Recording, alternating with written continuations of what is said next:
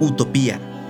Te doy la bienvenida al podcast de Utopía de Santo Tomás Moro, un audiolibro que probablemente cambie tu forma de ver el mundo.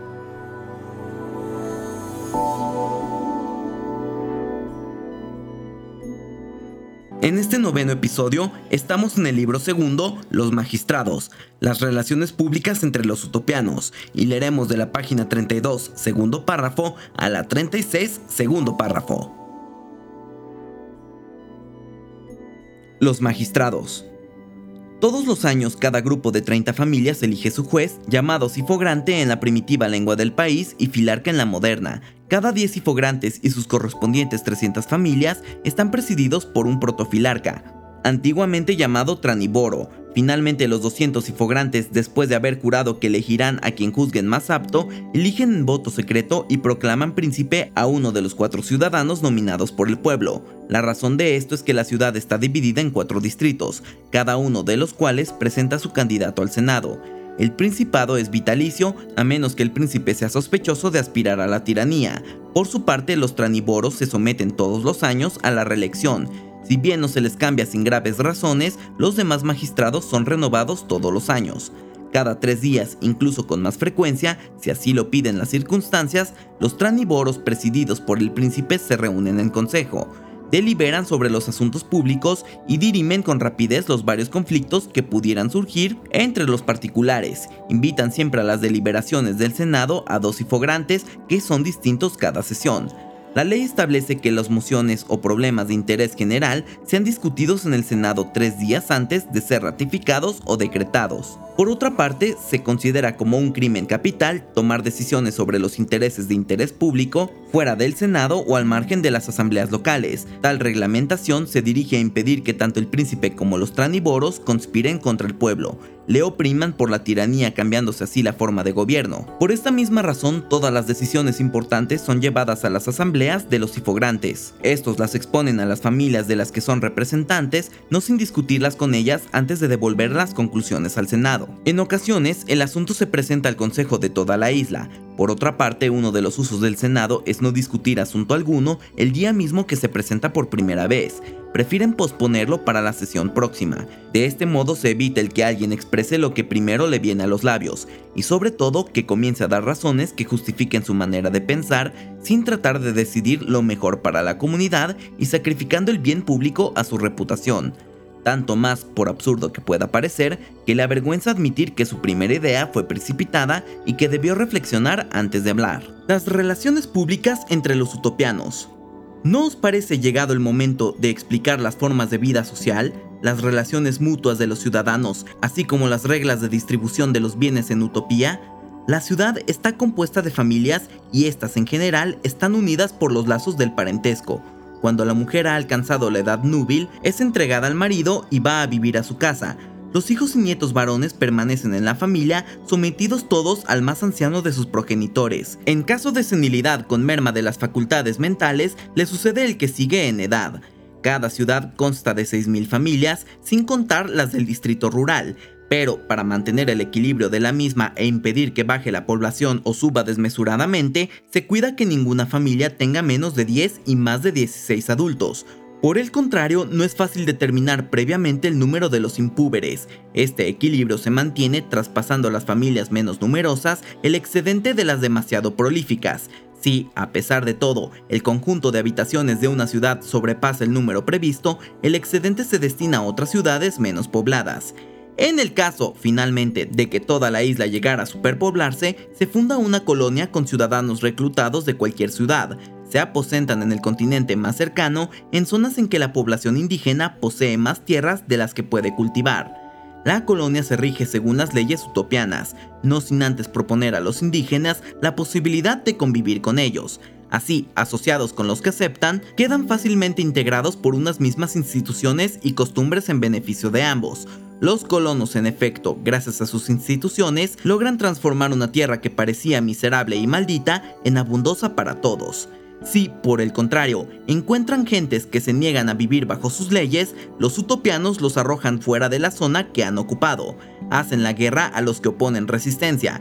Consideran como causa justísima de guerra el que un pueblo, dueño de un suelo que no necesita y que deja improductivo y abandonado, niegue su uso y su posesión a los que por exigencias de la naturaleza deben alimentarse de él. Si sucediera, como ya sucedió dos veces, que a consecuencia de una peste quedara diezmada la población de una ciudad hasta el punto de no poder restablecerla sin disminuir el número establecido de habitantes de otras ciudades, entonces los utopianos dejarían la colonia para repoblar dicha ciudad. Prefieren dejar morir las colonias antes que ver desaparecer una sola de las ciudades de la isla. Volvamos ya a la convivencia de los ciudadanos. El más anciano, como dije, preside la familia. Las mujeres sirven a los maridos, los hijos a los padres y, en general, los menores a los mayores. La ciudad está dividida en cuatro distritos iguales. En el centro de cada distrito hay mercado público donde se encuentra de todo. A él afluyen los diferentes productos del trabajo de cada familia.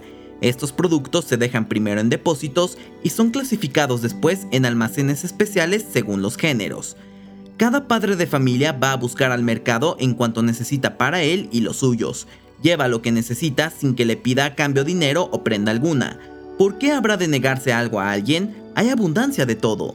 Y no hay el más mínimo temor a que alguien se lleve por encima de sus necesidades. Pues, ¿por qué pensar que alguien habrá de pedir lo superfluo sabiendo que no le ha de faltar nada? Lo que hace ávidos y rapaces a los animales es el miedo a las privaciones, pero en el hombre existe otra causa de avaricia, el orgullo. Este se vanagloria de superar a los demás por el boato de una riqueza superflua, un vicio que las instituciones de los utopianos han desterrado.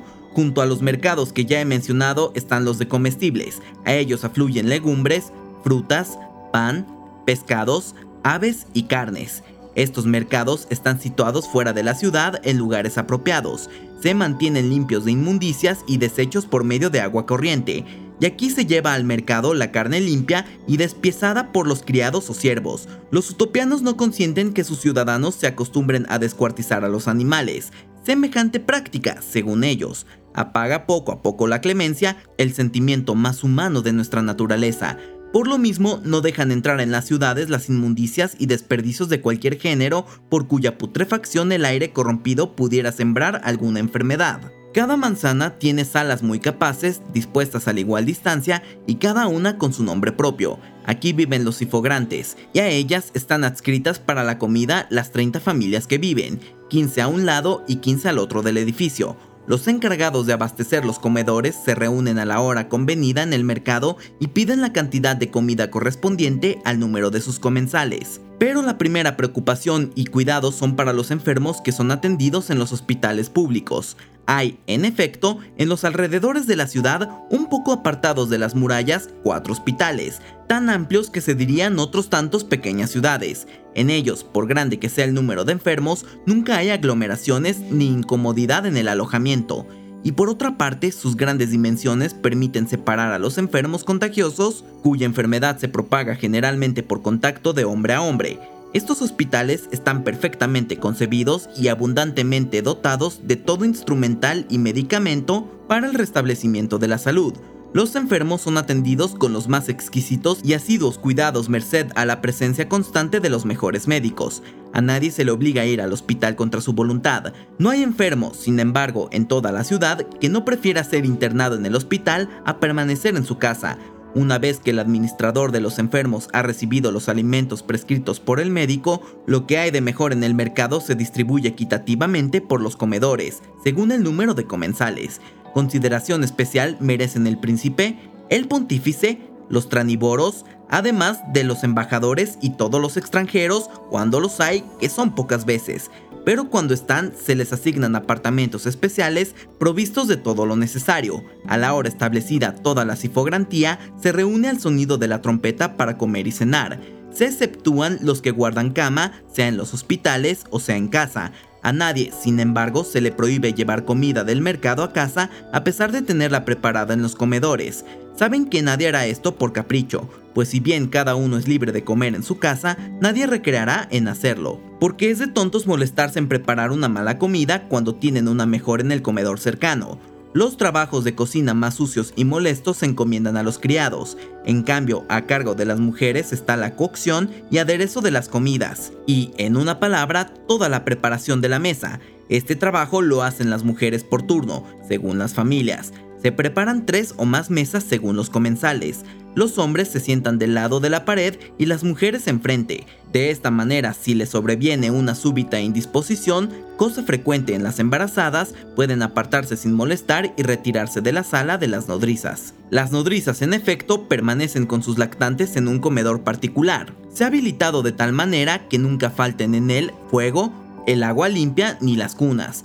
De este modo las madres pueden acostar a los niños o si lo prefieren calentarse al fuego, quitarle las fajas o jugar con ellos para entretenerlos. Cada madre amamanta a su hijo, caso de no impedirlo la muerte o la enfermedad.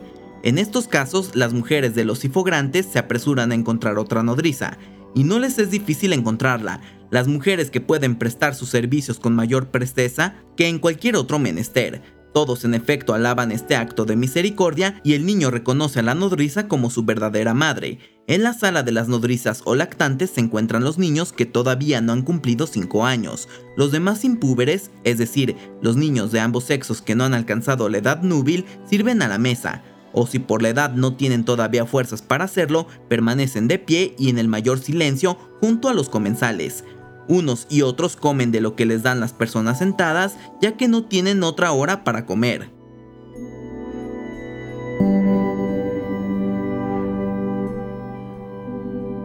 Estás escuchando el libro de Utopía de Santo Tomás Moro. Si te está gustando o sirviendo de alguna manera, no dudes en compartirlo en tus redes sociales. También recuerda seguirnos en tu plataforma favorita.